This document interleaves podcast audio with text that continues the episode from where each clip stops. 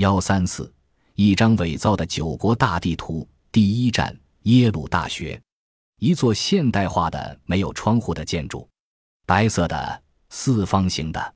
这儿保存着贵重的历史书籍，在稀有书籍方面的收藏举世闻名。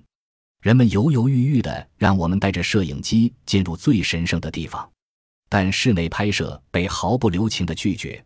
他们害怕珍贵的书籍遭到损害。我们兴趣所在也并没有马上使图书馆长兴奋起来。我们想拍摄所谓的九国地图，图书馆的一件宝物。据说它是六十年代中用天文数字的一百万美元从拥有者手中换来的，这可不是小事。但这张世界驰名的地图后面也藏着轰动新闻。除了令人惊异的精确的对格陵兰的描绘外，九国也被画在其中，而且正位于美洲。地图日期标为十二世纪四十年代。这件作品似乎是关于新大陆的第一份制图产品，绘制于一个年代。那时通常认为的美洲发现者克里斯托弗哥伦布还在襁褓里呢。当耶鲁大学一九六五年把这份地图印刷出来时，引起极大的轰动。所有美国报纸都在头版用大标题报道了此事。然而，一个令人难堪的猜测。通过最新研究，成为了事实。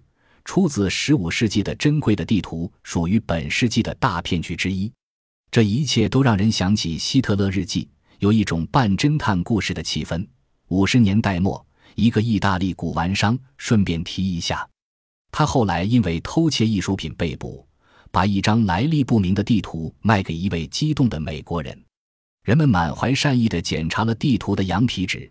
在判断时，完全以确信无疑来自十五世纪的一份布道词的真迹为据。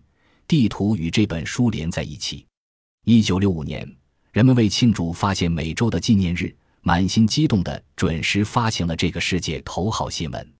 但是，世界历史是不能任意被改写的，因为正在前不久，科学家们在对其细心研究后确定，地图使用的墨水中包含着大量色素，一种二氧化钛。而这种墨水，一九二零年以前从未出现在市场上。